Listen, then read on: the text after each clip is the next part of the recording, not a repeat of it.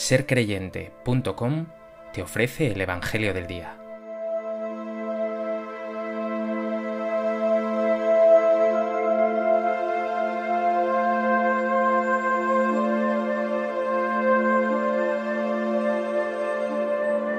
Del Evangelio de Mateo.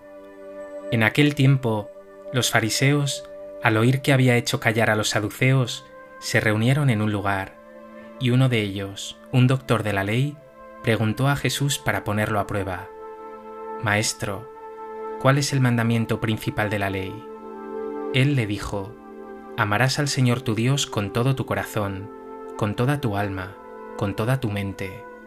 Este mandamiento es el principal y primero. El segundo es semejante a él. Amarás a tu prójimo como a ti mismo.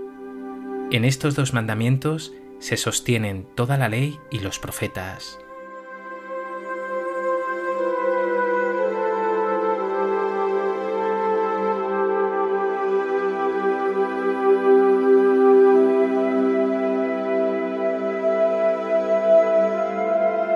En el Evangelio de hoy, Jesús nos regala el mandamiento clave de nuestra fe cristiana, un mandamiento doble, pero al mismo tiempo inseparable, amar a Dios con todo el corazón y al prójimo como a uno mismo.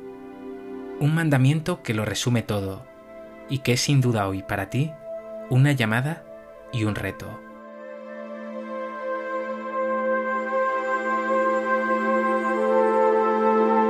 A propósito de este texto del Evangelio de Mateo, me gustaría compartir contigo tres reflexiones.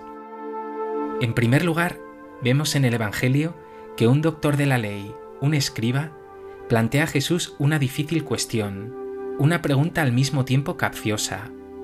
¿Cuál es el mandamiento principal de la ley? Detrás de esa pregunta se encontraba una realidad asombrosa. Ese increíble sistema de leyes que promovían escribas y fariseos y que respondía no solo a esos mandamientos de la ley escrita en el Pentateuco, sino a infinidad de tradiciones orales recogidas después en la Mishnah y el Talmud, la friolera de más de 600 preceptos. Jesús, sin titubear, responde brillantemente, y para ello se refiere primero a ese Shema Israel que todo judío decía mañana y tarde, y que estaba recogido en el Deuteronomio. Escucha, Israel, el Señor nuestro Dios es el único Señor. Amarás al Señor tu Dios con todo tu corazón, con toda tu alma, con toda tu mente, con todo tu ser. Después, Jesús añade un mandamiento ya enunciado en otro libro, el Levítico. Amarás a tu prójimo como a ti mismo. Pero Jesús lo ampliará, lo hará mucho mayor si los judíos consideraban prójimo solo a sus parientes y compatriotas, Jesús englobará en este término prójimo a todo ser humano. Pregúntate ahora, ¿amas tú a Dios con todo el corazón? ¿Se lo dices mañana, tarde y noche?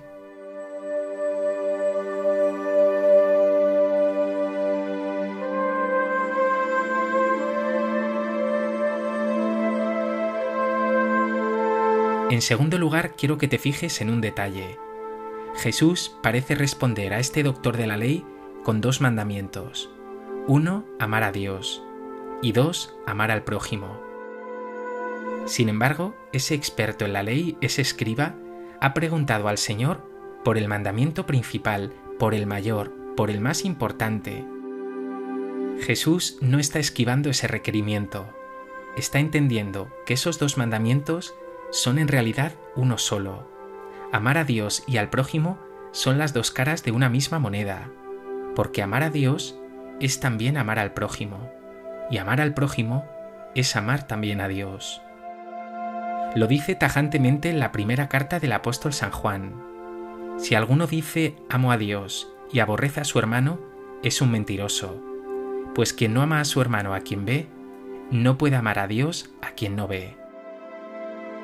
Más aún, en esa última cena, Jesús hará hincapié en este mandamiento de amor al prójimo.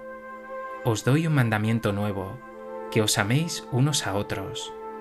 Y en ese momento no dirá como a ti mismo, sino como yo os he amado.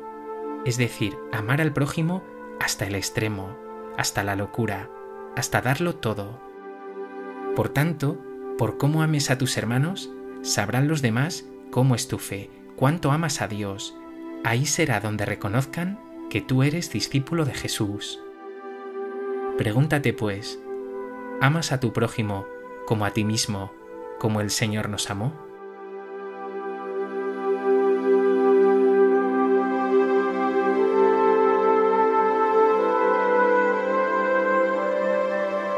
En tercer lugar, quiero resaltar que en esta respuesta de Jesús hay dos novedades realmente importantes.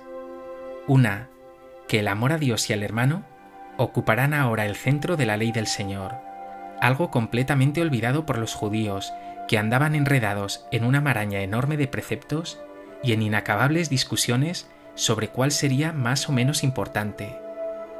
Y dos, que Jesús une indisolublemente dos realidades que en su tiempo estaban muy separadas, Dios y el prójimo.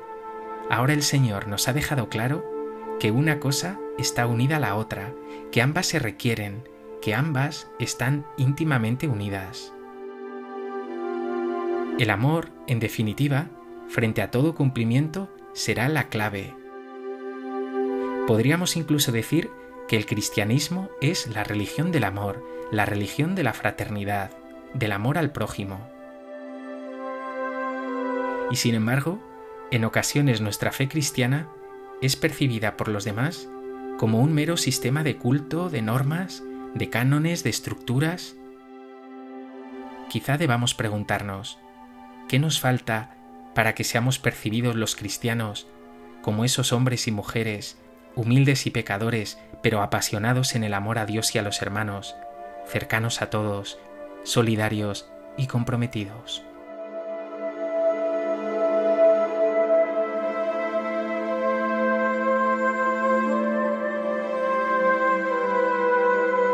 Pues que este Evangelio te lleve a amar más y más a Dios, y que ese amor se haga manifiesto y concreto en el amor al prójimo, especialmente al más necesitado. Dios Padre bueno, te amo con todo mi corazón, con toda mi alma, con toda mi mente, con todo mi ser. Hoy te pido que me ayudes a amarte más y más, y que el amor que tú has puesto en mí desborde hacia todos aquellos que me rodean.